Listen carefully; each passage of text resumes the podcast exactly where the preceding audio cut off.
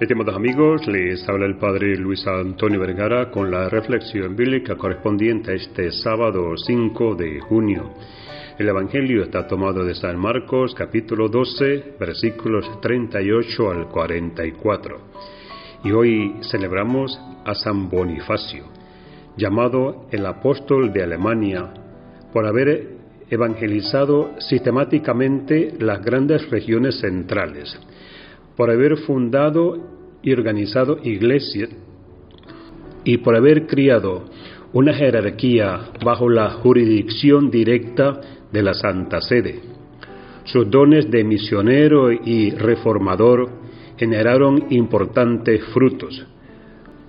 Wilfrido, su nombre de bautizo, nació en el año 680 en Wessex, Inglaterra se trasladó de muy joven a la abadía de Narsling en la diócesis de Winchester, donde se le nombró director de la escuela. Allí escribió la primera gramática latina que se haya hecho en Inglaterra. A la edad de 30 años recibió las órdenes sacerdotales y se dedicó al estudio de la Biblia. En el año 718 el Papa San Gregorio II otorgó a Wilfrido un mandato directo para llevar la palabra de Dios a los herejes en general.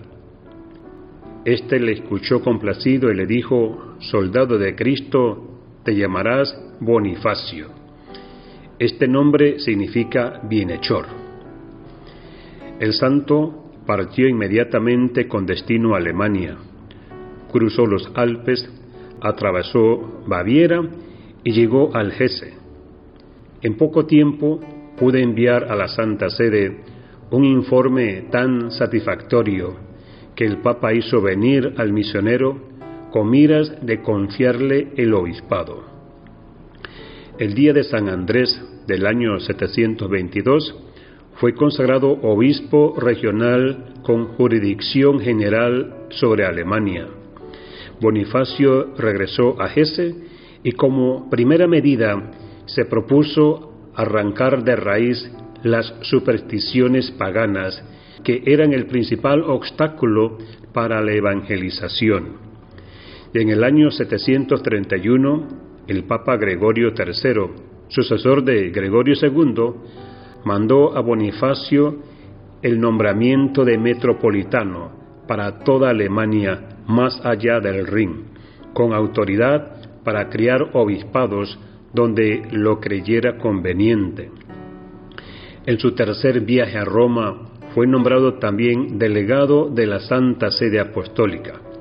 San Bonifacio y su discípulo San Sturmi fundaron en el año 741 la abadía de Fulda, que en aquel tiempo se convirtió en el Monte Casino de Alemania.